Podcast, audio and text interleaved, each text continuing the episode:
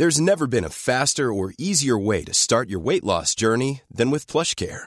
PlushCare accepts most insurance plans and gives you online access to board-certified physicians who can prescribe FDA-approved weight loss medications like Wigovi and Zepbound for those who qualify. Take charge of your health and speak with a board-certified physician about a weight loss plan that's right for you.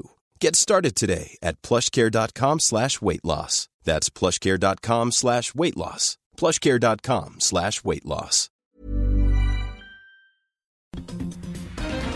Hola, muy buenas tardes. Son las 12 del día en punto, hora del centro del país de este jueves 14 de noviembre del 2019. Yo soy Blanca Becerril.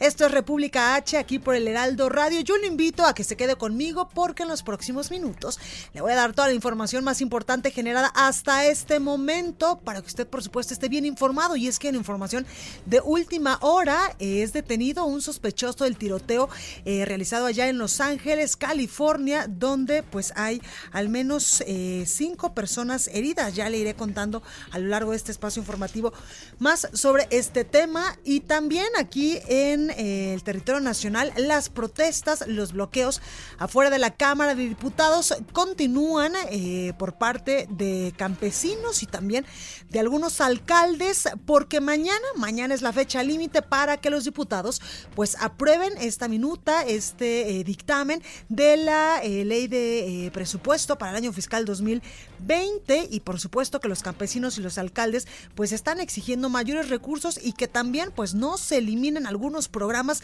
sustanciales para su sector, en el sector del campo y para sus municipios en el eh, tema de los alcaldes. Además hay mucha información importante que darles, así que yo lo invito a que se quede conmigo y nos sintonice a través de nuestras redes sociales. Estamos en Facebook como El Heraldo de México, en Twitter arroba El Heraldo mx mi Twitter personal, arroba Blanca Becerril.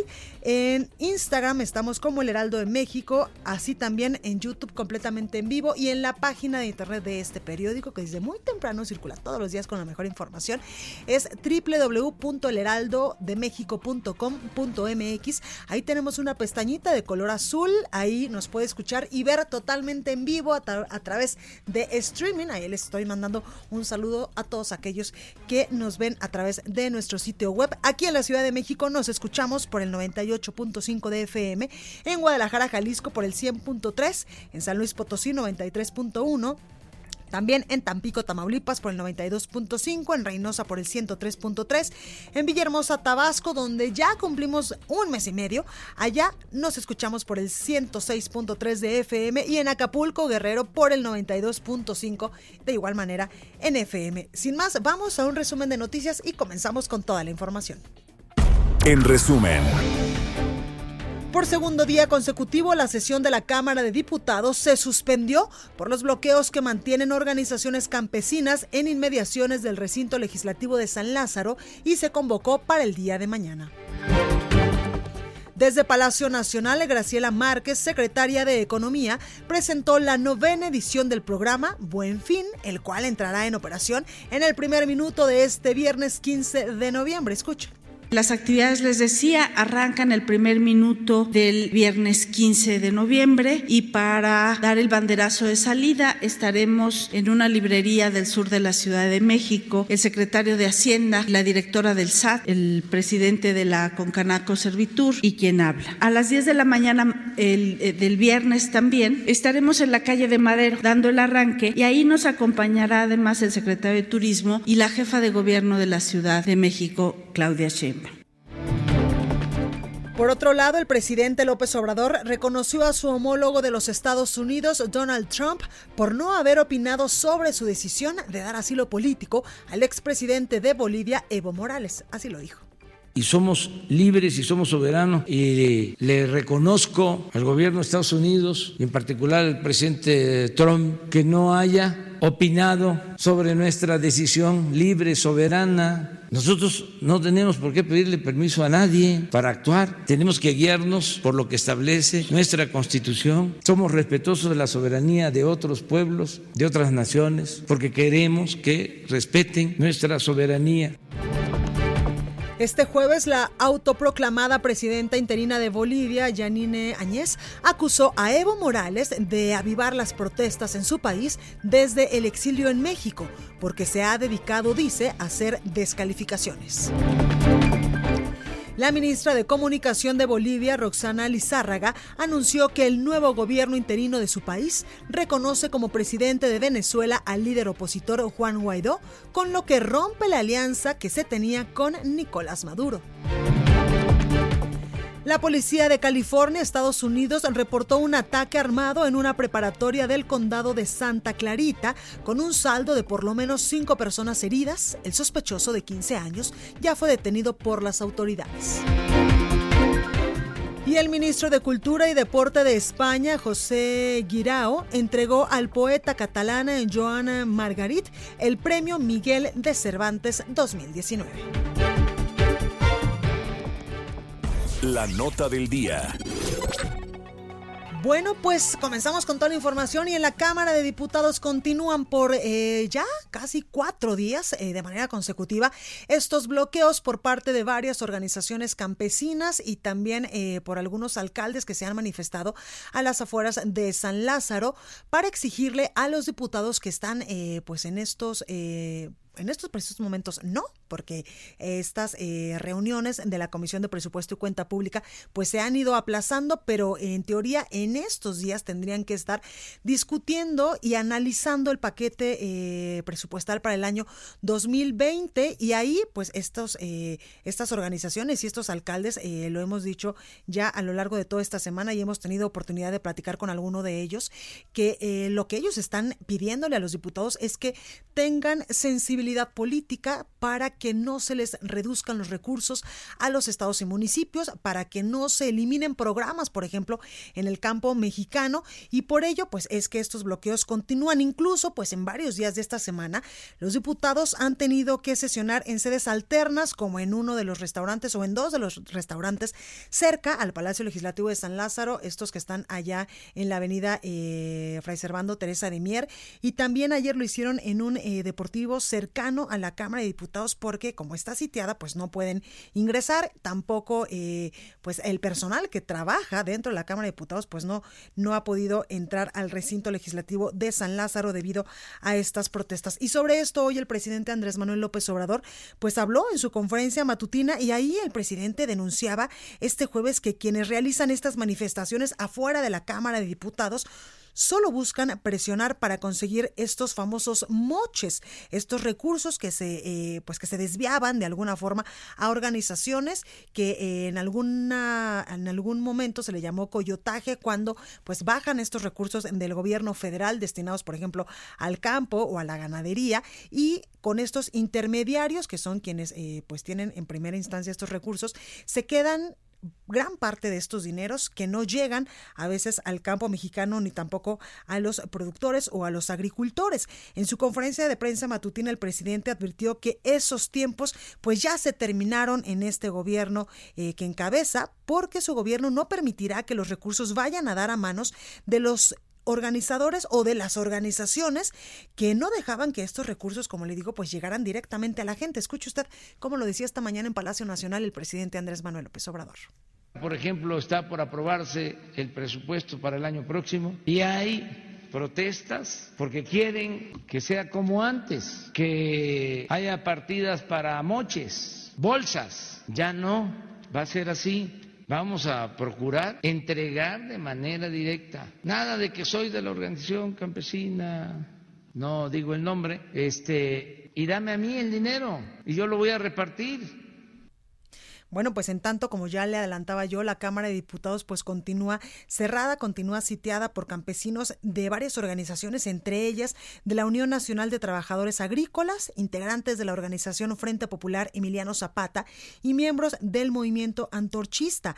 Además, existen eh, presiones de organizaciones de alcaldes y de universidades públicas también para que se destinen fondos a estos sectores. Este jueves, eh, pues se tenía programada que la Cámara de Diputados iba a sesionar como todos los martes y jueves dentro de este periodo ordinario de sesiones eh, allá en el Pleno de eh, la Cámara de Diputados. Sin embargo, la mesa directiva pues decidió suspender anoche la sesión que se había citado para el día de hoy debido a que pues todavía no hay condiciones para que la gente que labora dentro del Palacio Legislativo de San Lázaro pues pueda ingresar a la Cámara de Diputados y por supuesto que tampoco pueden ingresar los diputados. Este jueves se haría una nueva convocatoria para eh, el día de mañana para que estos diputados puedan sesionar a las 11 de la mañana porque hay que recordar que mañana es el último día de acuerdo con lo estipulado eh, en la ley para que los eh, diputados pues puedan aprobar este eh, presupuesto para el año 2020 que conform, que está dentro más bien de este paquete económico para el año fiscal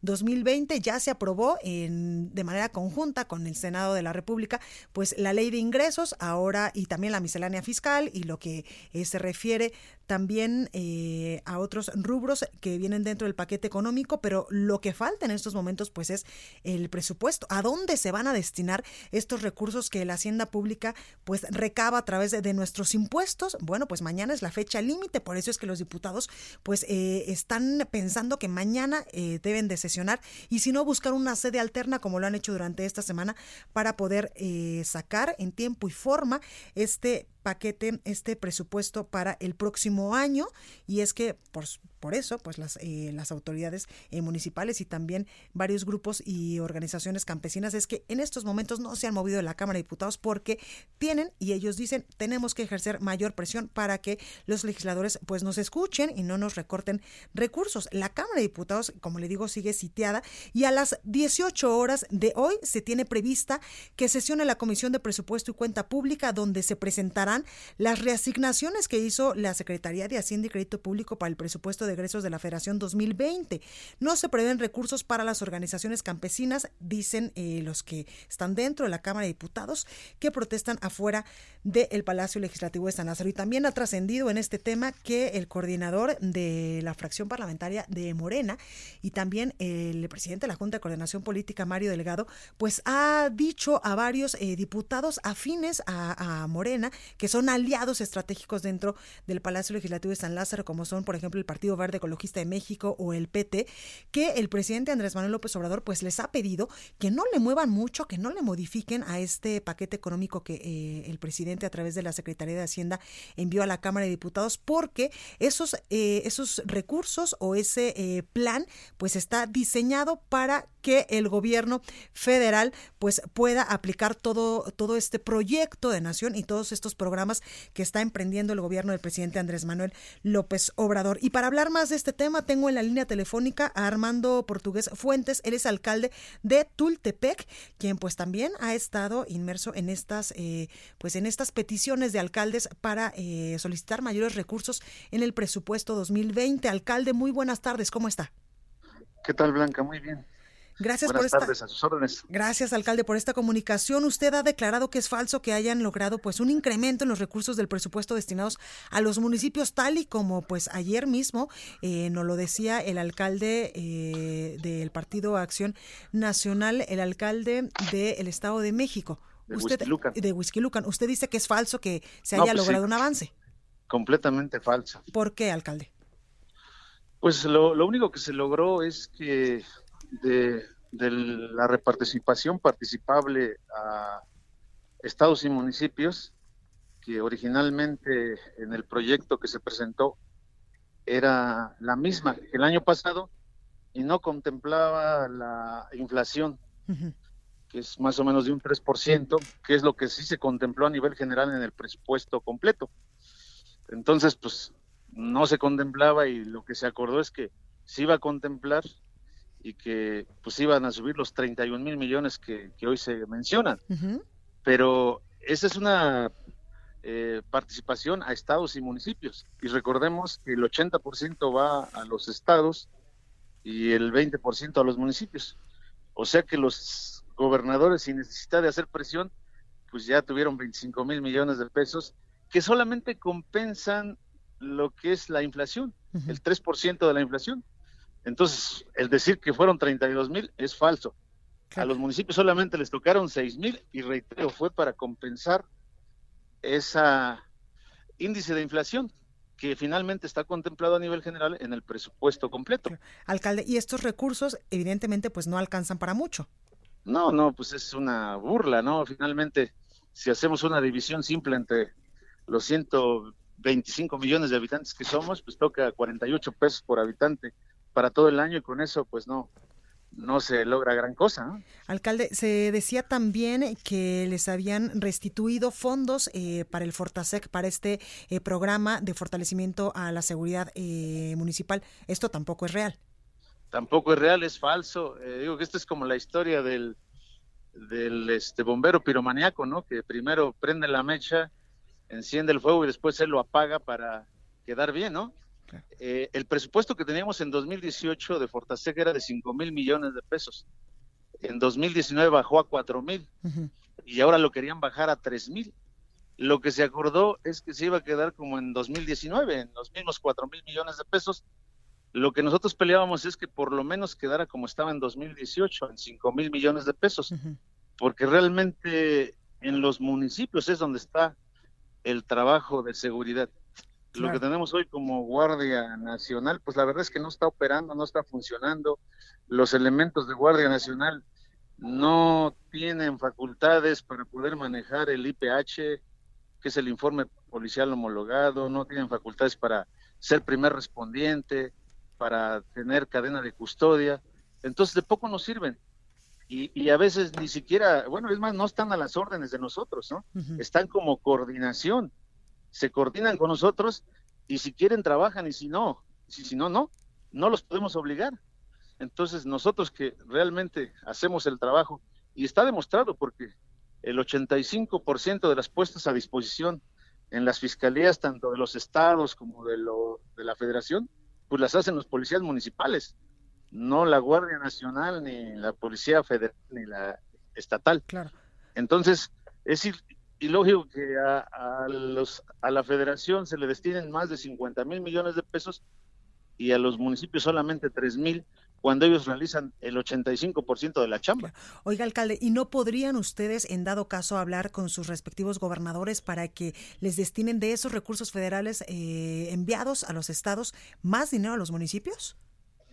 pues obviamente de hablar podemos, ¿no? Pero de que no nos den es lo difícil, ¿no? Claro. Y ahí, bueno, pues obviamente depende de, del, la afiliación a veces de, los eh, de, que seas de la misma afiliación que la del gobernador y si no pues obviamente también eres señalado. Claro Oiga, alcalde, también quiero preguntarle entonces, ¿de nada sirvió eh, que muchos alcaldes hayan ido a, las afueras del Palacio Nacional a pedir una audiencia con el presidente Andrés Manuel López Obrador? de nada sirvió tampoco eh, sus reiteradas eh, visitas a la Cámara de Diputados y sus reuniones incluso con el presidente de la Junta de Coordinación Política, Mario Delgado, para que les dieran más presupuesto?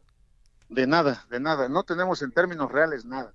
Nada más puras promesas en el sentido de que vamos a ver si el fondo para migrantes no se quita Vamos a ver si el fondo para pueblos mágicos no se quita. Vamos a ver si el fondo para este fondo minero tampoco se quita, pero no se dijo concretamente no se va a quitar. Claro. Oiga, alcalde, ¿y cómo le van a hacer entonces para mantener a sus municipios? Bueno, pues obviamente, pues con lo que tenemos, ¿no? Con los recursos que tenemos, pero lo que nosotros peleábamos era un fondo de infraestructura.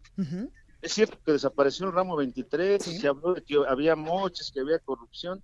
Créame que eso es completamente falso. Si los hubiera, pues obviamente pues hay órganos de fiscalización, hay costos paramétricos de lo que cuestan las obras, hay este eh, los recursos no se liberaban si obviamente no se presentaba un expediente. La Secretaría de Hacienda pedía perfectamente que se cumpliera con toda una normatividad y una vez que se ejecutaba la obra, pues obviamente se fiscalizaba. Y le digo, hay costos paramétricos para todo. Si tú ibas a construir unas aulas, pues ya sabían cuánto valía el metro cuadrado. Si tú ibas a construir un pavimento, pues ya se hay costo paramétrico de cuánto vale el metro cuadrado. Claro, pero siempre se podía hacer eh, algún chanchullo ahí y en secciones pasados y en administraciones pasadas siempre se hacía. Este pues tema de los se, Se, podría suponer, pero, pero finalmente ahí están los costos. Lo, lo, malo es que no se hiciera la obra. Finalmente para eso se fiscalizaba, ¿no? Para eso están los órganos de fiscalización, la Auditoría Superior de la Federación, los órganos estatales, entonces, todo. Entonces, si realmente es todo salta en el costo paramétrico, ¿no? Si uno cobra, no sé, un pavimento que todos sabemos que vale 500 hubiera costado 600, pues entonces ahí estaría el, fraude, ¿no? O que a lo mejor en lugar de que se hubieran hecho mil metros, se hubieran hecho 800, ahí estaría el fraude. Entonces, pues finalmente los costos paramétricos pues son los que existen y lo que se sabe que vale la obra, ¿no? el trabajo, ¿no? Alcalde, pues ya mañana es el último día para que los eh, diputados sí, aprueben el presupuesto y entonces no hubo mayor avance. Pues vamos a seguir nosotros con nuestro trabajo, con nuestro esfuerzo de hacernos escuchar, uh este, ahorita estamos en una reunión con nuestros diputados federales y este, con la dirigencia nacional de nuestro partido pues para ver qué acciones tomamos, para ver qué podemos hacer para que nos hagamos escuchar. Porque incluso pues se ha, trascendido que el presidente Andrés Manuel pues les ha pedido a, sus diputados que no le muevan mucho al presupuesto para que no descobijen sus programas sociales y tampoco su proyecto de nación. Claro, y vemos que es algo ilógico. Realmente los programas sociales, pues sí, y todo, pero, pero se diluyen, el dinero se diluye, no hay un producto terminado. Hemos escuchado que dice que que en los pueblos, en las rancherías antes se mataban dos reses a la semana y ahora se matan cuatro. Quiere decir que la gente ya come mejor, pero eso en qué beneficia a la nación? ¿Cuál es el producto terminado? Y antes, con el Fondo de Infraestructura había un producto terminado que tenía un efecto multiplicador. Por ejemplo, el pavimentar una calle pues generaba empleos en el proceso de construcción y una vez terminada, al ayuntamiento le podría mejorar la, la, la forma o el mecanismo de cobrar los impuestos, de cobrar el predial, porque la gente pues ya tenía su calle pavimentada, pues ya lo podía pagar. Le generabas oportunidades a la ciudadanía, atraías inversión productiva. Entonces ahora si no haces todo eso, pues finalmente en un pueblo polvoriento, en un pueblo lleno de lodo, de baches, pues difícilmente vas a traer inversión productiva y difícilmente vas a tener ese efecto multiplicador de generar este, inversión productiva, de generar impuestos y de mover la economía, que es lo que se trata, ¿no? Pues ahí lo tenemos, Armando Portugués Fuentes, alcalde de Tultepec. Gracias por esta comunicación y pues eh, se las van a tener que arreglar y se las van a ver eh, pues un poco negras, eh, alcalde, con esto que nos dice, con el presupuesto para el año 2020. Pues sí, sí, sí. Vamos a hacer todo nuestro esfuerzo y bueno, pues si no, tendremos que seguir en la lucha. Perfecto. Alcalde, gracias. Está muy bien. Gracias, Blanca, muy amable. Bueno, pues hablando de más presupuestos, autoridades federales depositaron a Chihuahua 55 millones de pesos para equipar el aeropuerto regional de Krill, esto en la Sierra Tarahumara. El gobernador eh, Javier Corral anunció que en los próximos días se lanzará la convocatoria para iniciar con, las primera, con la primera etapa del equipamiento de la terminal aérea ubicada en el municipio de Bocoina. Informó que la Secretaría de Hacienda depositó esta cantidad en las arcas estatales, lo que permite pues arrancar ya con esta primera etapa del puerto aéreo y también eh, pues el gobernador Javier Corral decía que en su última visita aquí en la Ciudad de México también había tenido contacto con el secretario de Turismo, eh, Miguel Torruco, con quien pues está buscando que una vez que este aeropuerto regional de Krill allá en la Sierra Tanamara, allá en Chihuahua, funcione, pues que el, secretario de turismo pues también le apoye con, eh, con algún proceso para que convenzan a los concesionarios de empresas promotoras de turismo internacional para que también evidentemente pues tomen en cuenta este nuevo punto eh, logístico importante allá en Chihuahua para la recepción de visitantes. Y vamos a otros temas porque ahora eh, pues los criminales no solamente están en las vías férreas, no solamente asaltan eh, pues camiones de carga en las principales carreteras del país. Ahora la modalidad que se ha vivido desde muchísimos siglos atrás, pero que parecía que ya se había olvidado, son estos piratas eh, que eh, son delincuentes que están en alta mar, literalmente, o en Sí, en alta mar, y pues ahí asaltan a estos buques y a estos, eh, a estas eh, navíos. Y el presidente Andrés Manuel López Obrador hoy se refirió precisamente a el aumento en los ataques de piratas a barcos mercantiles, sobre todo aquí en el Golfo de México. En su conferencia matutina, el presidente Andrés Manuel López Obrador, pues evidentemente fue cuestionado por los medios de comunicación sobre el aumento de este ilícito en alta mar, que atribuyó a que se están reduciendo las actividades de los grupos delincuenciales. Escuchemos. Es que se van acotando otras actividades ilícitas y van cambiando de giro. Por eso el tratamiento tiene que ser integral, no es solo una decisión. En materia de seguridad pública, lo he dicho varias veces, son varios eslabones de una cadena, es todo. Pero lo más importante es el bienestar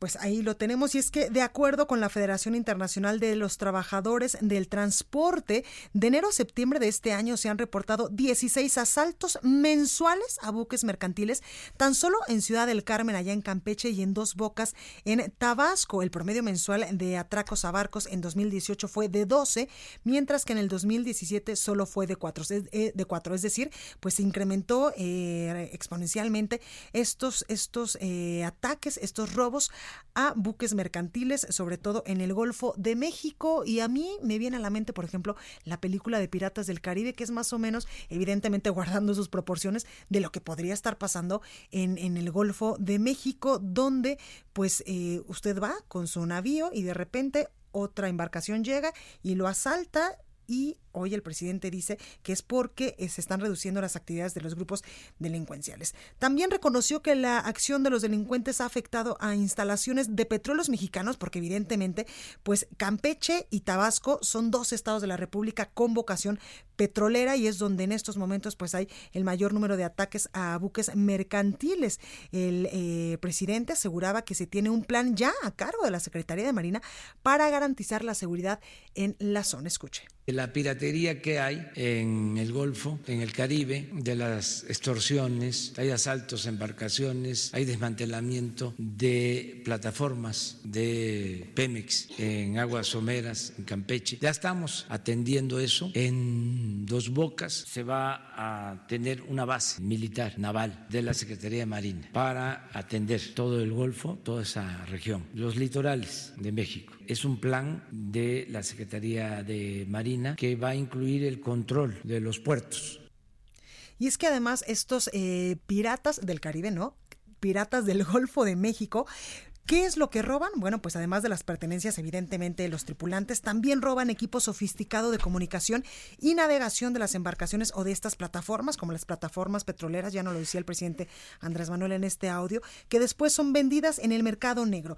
Y es que, ¿por qué, cobra, por qué cobra, perdóneme, eh, notoriedad este tema de los piratas en el Golfo de México? Bueno, pues es que apenas este lunes el barco italiano llamado Rema, abastecedor de plataformas y con capacidad de carga de 2.600 toneladas, fue precisamente asaltado por piratas en las costas de Campeche. Dos elementos de esta tripulación resultaron heridos, uno de bala y otro por golpes en la cabeza, propinados evidentemente por estos, por estas personas, por estos delincuentes. Y el pasado 4 de noviembre, un grupo de piratas armados con rifles asaltaron la plataforma Independencia que se ubica en el Golfo de México a una hora mar adentro, desde Dos Bocas en Tabasco, donde despojaron a los obreros de sus pertenencias. Pues vea, a pesar de todos los siglos y de todos los avances tecnológicos, los piratas siguen haciendo de las suyas en los mares internacionales. Vamos al sacapuntas del día de hoy. Yo soy Blanca Becerril, esto es República H. No se vaya, que yo vuelvo con más. Sacapuntas. Nos adelantan que llega como consejero de la Judicatura Bernardo Batis, quien fue procurador del hoy presidente López Obrador durante su gestión en la jefatura de gobierno de la Ciudad de México. En breve se hará oficial la designación y nos cuentan que lleva la encomienda de iniciar una limpia en ese órgano del Poder Judicial. Nos aseguran en Palacio Nacional que entre hoy y mañana el presidente Andrés Manuel López Obrador tendrá preparado su plan para la consulta del tren Maya para aplicar ese ejercicio en diciembre. Confían en que se trate de un mero trámite, porque a decir de la llamada cuarta transformación, todo el sureste está de acuerdo en echar a andar ese proyecto. Estamos de regreso con la información más importante de la República en República H, con Blanca Becerril, transmitiendo en Heraldo Radio. En resumen. El exgobernador de Quintana Roo, Roberto Borge, fue vinculado a proceso por presunto desempeño irregular de la función pública por la entrega indebida de concesiones en Isla Mujeres. Quirino Ordaz el gobernador de Sinaloa, aseguró que el Estado está muy fuerte después de los hechos violentos registrados el pasado 17 de octubre en Culiacán durante el operativo fallido para detener a Ovidio Guzmán López. En Oaxaca, 53 estudiantes de la Escuela Normal Rural Vanguardia en eh, Tamazulapan del Progreso fueron detenidos por la Policía Federal cuando pretendían tomar una caseta de peaje. Durante la madrugada de este jueves, dos camiones de volteo y una pipa fueron incendiados por un grupo armado en la colonia Buenavista del municipio de Acapulco, en Guerrero. Al menos 59 huéspedes del hotel occidental Tucancún Beach fueron evacuados debido a un incendio en el inmueble. Un menor tuvo que ser trasladado al hospital por inhalación de humo. Y el tribunal del el titular del Tribunal Electoral de Puebla, Jesús Gerardo Sarabia, señaló que hay condiciones para impulsar una reforma que establezca la nulidad de una votación en caso de que se registre violencia política de género. Estados. Bueno, continuamos con más información y vamos a un recorrido por los estados de la República. En Morelos secuestraron al exrector Alejandro Vera y a su esposa. Héctor González, nos tienes toda la información. Héctor, ¿cómo estás? ¿Qué tal, Blanca? Muy buenos, eh, buenas tardes. Con el gusto de saludarte a ti al auditorio. Bien lo adelantas, el ex candidato a gobernador y el rector de la Universidad Autónoma del Estado de Morelos, de la UAM, Alejandro Vera Jiménez, fue secuestrado junto con su esposa la investigadora María Elena Ávila Guerrero.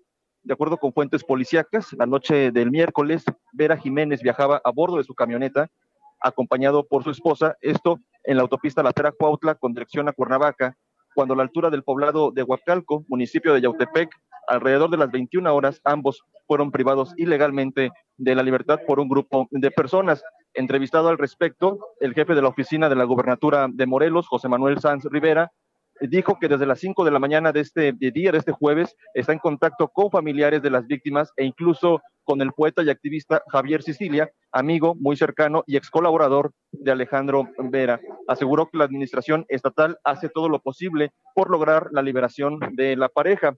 Eh, eh, Blanca, decir que apenas ayer el gobernador Cuauhtémoc Blanco Bravo aseguraba que en materia de seguridad su administración ha trabajado muy bien en coordinación con las autoridades federales.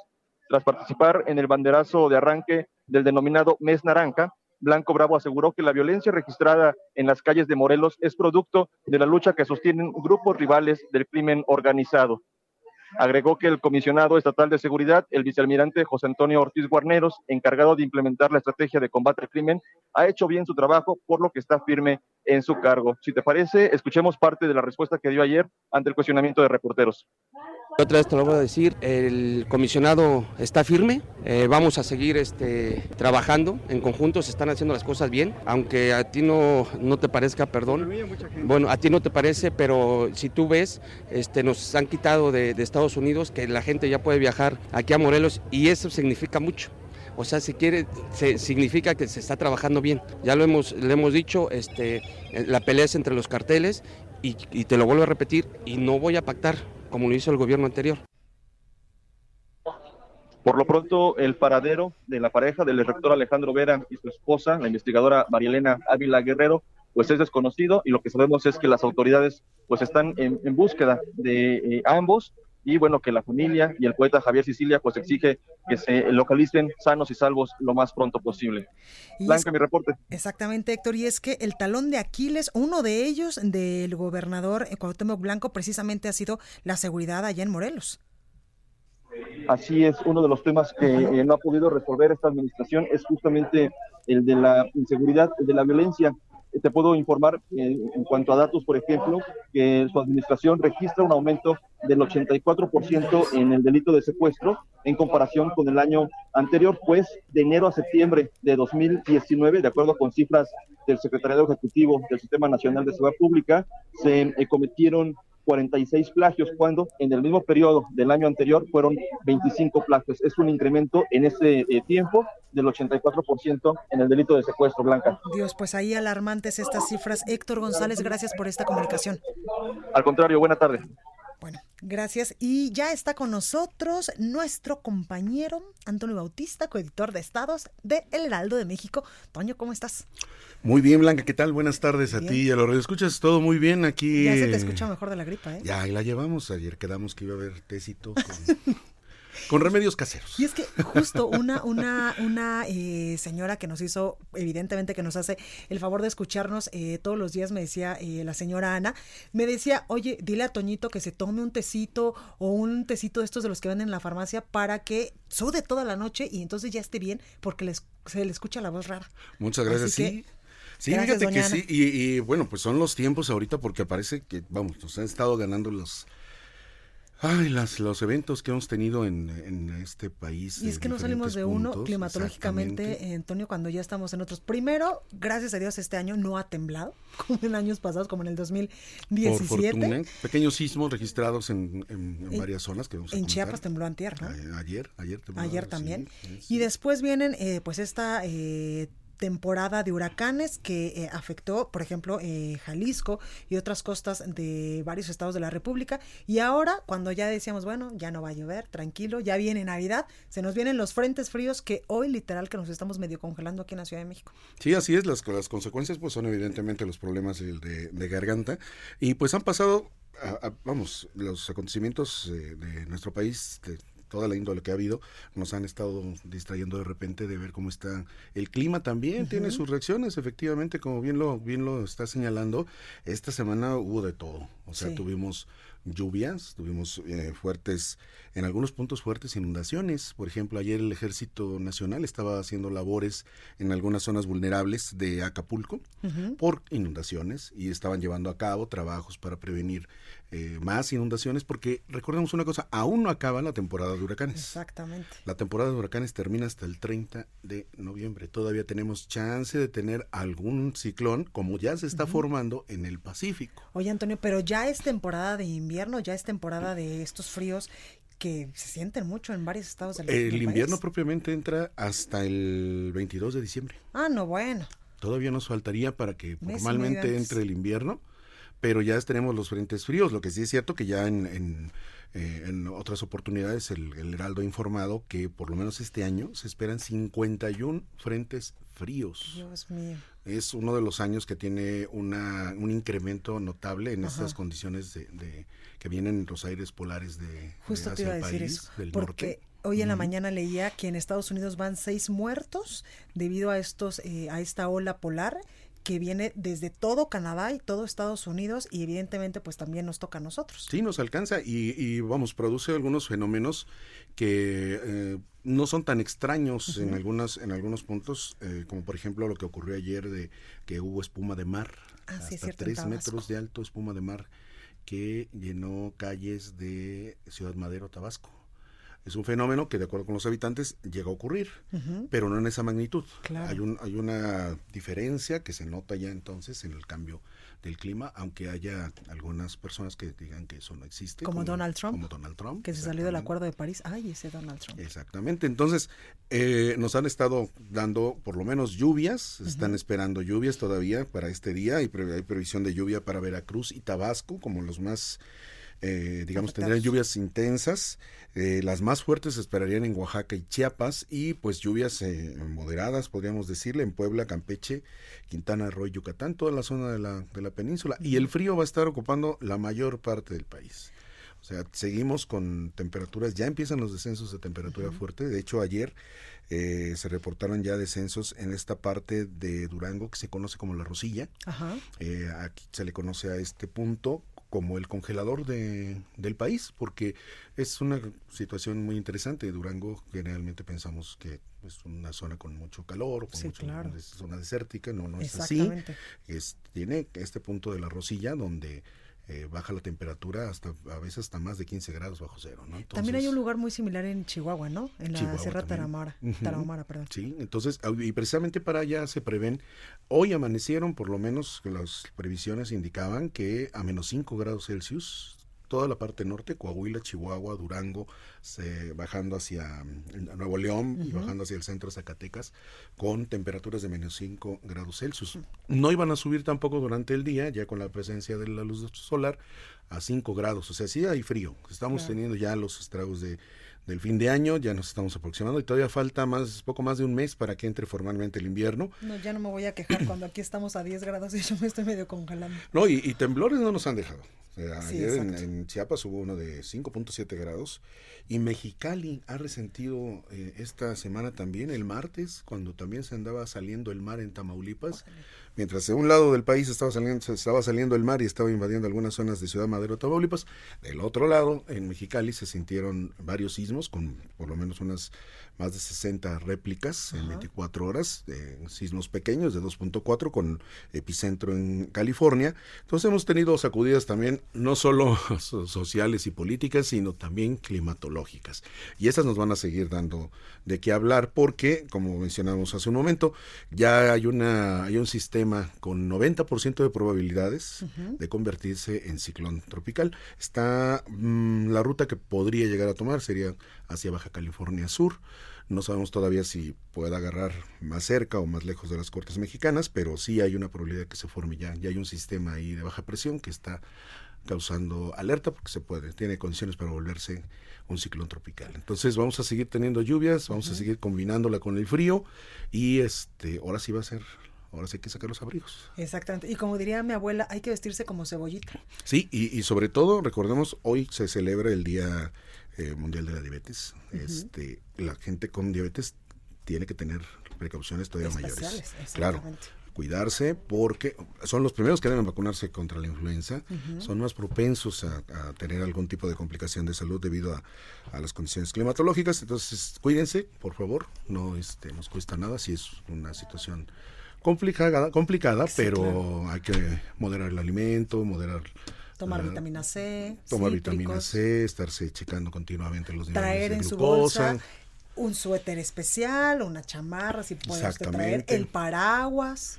Bloqueador solar. Exactamente, no, ya tenemos que salir con un montón de cosas, gorras, sombreros, no sabemos cómo va a estar el clima. Porque aquí en la Ciudad de México, eh, a las cuatro y media de la mañana, 5 de la mañana, hace un frío que te cala los huesos. Sí, claro. Después, por ejemplo, ahorita a las 12 está el solecito y en, y en la sombra hace frío, pero eh, donde te da, eh, pues el solecito te da calor y después al rato llueve y después vuelve a hacer frío. Se pasa uno a la sombra y ya está este eh, el frío, aunque está el sol del otro lado.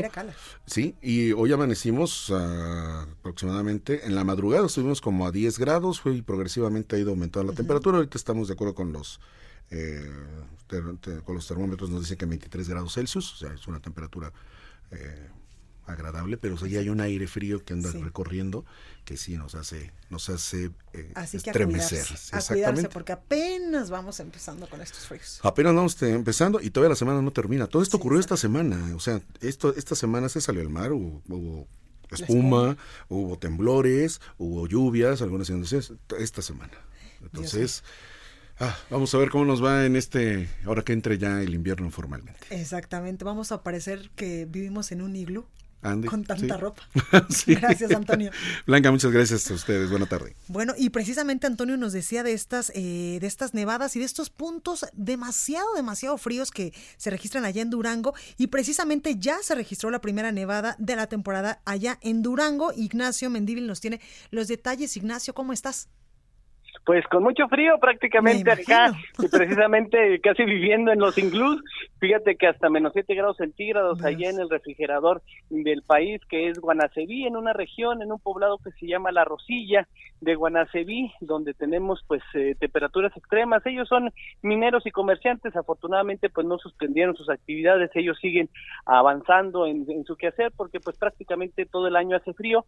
Sin embargo, pues ahora ya llegó la primera nevada en esa población y otras tres más aledañas a ese mismo municipio de, Guanaceví. Y bueno, pues te digo que este Frente Frío número 12 pues impactó fuertemente al estado de Durango y la, eh, la población eh, se ha organizado para seguir tomando las medidas tradicionales. En las zonas altas, te platico, la, la, los papás, los abuelos recomiendan que a los eh, niños que van todavía a las escuelas porque no se han suspendido clases, pues se les ponga unos como especie de chalecos de papel periódico recortado entre la camiseta y la sudadera para conservar el calor y es un remedio que ha funcionado por décadas muy bien. Eh, por parte de Protección Civil han activado 40 albergues que están en los 39 municipios y dos aquí en la ciudad capital. En esos, pues hay médicos, hay alimentos calientes, ropa abrigable y pues para que pasen la, noche la gente que tiene condición de calle. Por otro lado, también eh, la Secretaría de Educación Pública ha exhortado a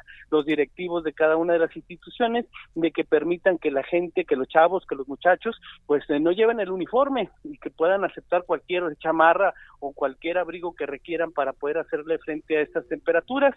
Por otro lado, la Comisión Nacional del Agua, pues se reporta de que por lo menos aquí cuatro municipios amanecieron esta este día con eh, grados bajo cero en estos momentos aquí en la ciudad capital estamos a 8 grados centígrados con una sensación térmica pues casi de 7, de 6 grados centígrados, hace frío y hace aire. Eh, por otro lado, te comento también de que en las carreteras se está haciendo un exhorto este, a los conductores para que disminuyan la velocidad, ya que los pavimentos están húmedos y están cristalizados por las bajas temperaturas, y ese es eh, el riesgo o el ingrediente este, principal para que haya eh, algunos accidentes. Afortunadamente, en estos momentos no se reporta ninguna pérdida humana por eh, parte del frío o por el uso de los anafres en los hogares. Se ha hecho una campaña muy seria, muy fuerte en las colonias, los cinturones de miseria de los diferentes municipios para que se deje de utilizar este tipo de calentadores o al menos estén ventilados las, las áreas donde los ponen a funcionar. Así las cosas aquí en Durango. Porque si no, después viene el tema de las intoxicaciones por estos anafres. Sí, generalmente en la que en la zona ya de Pueblo Nuevo Durango, que son casas de madera, pues sí tienen eh, problemas de, de, las chimeneas con esta combustión y que pues amanecen este sin vida las familias. Totalmente. Ignacio Mendívil, gracias y por favor cúbrete, tápate bien del frío, no te vayas a enfermar. Espero que no y estaremos reportando desde acá. Perfecto, gracias Ignacio. Gusto en saludarte. Igualmente. El análisis.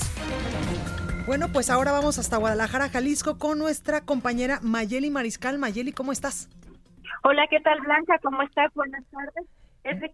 Muy bien, pues muchas gracias. Eh, desde Guadalajara, comentando el día de hoy un trabajo que se realizó, eh, pues un trabajo colaborativo con compañeros de distintos medios de comunicación aquí en Guadalajara, en donde se analizó parte del discurso precisamente que realizó el gobernador del estado de Jalisco, esto eh, con motivo de su primer informe eh, de gobierno.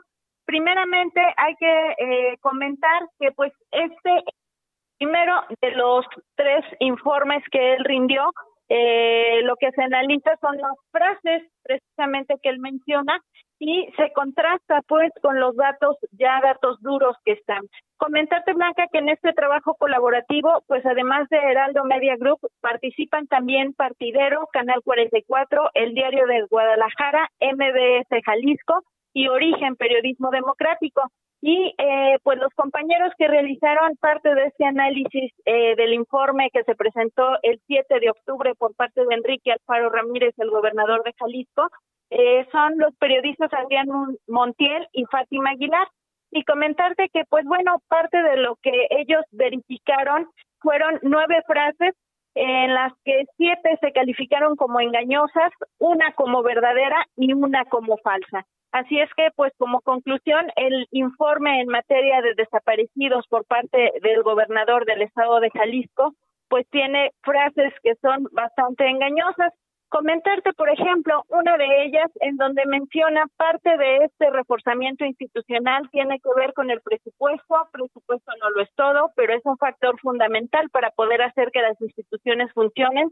Simplemente se trata eh, de recordar que el Instituto Jalisciense de, 2000, de 2013 pasamos a casi 229. Está hablando del presupuesto, sin embargo, pues de acuerdo con la verificación que se realizó, según el presupuesto de egresos de 2019, el gobierno estatal sí destinó más recursos este año al Instituto Jalisciense de Ciencias Forenses.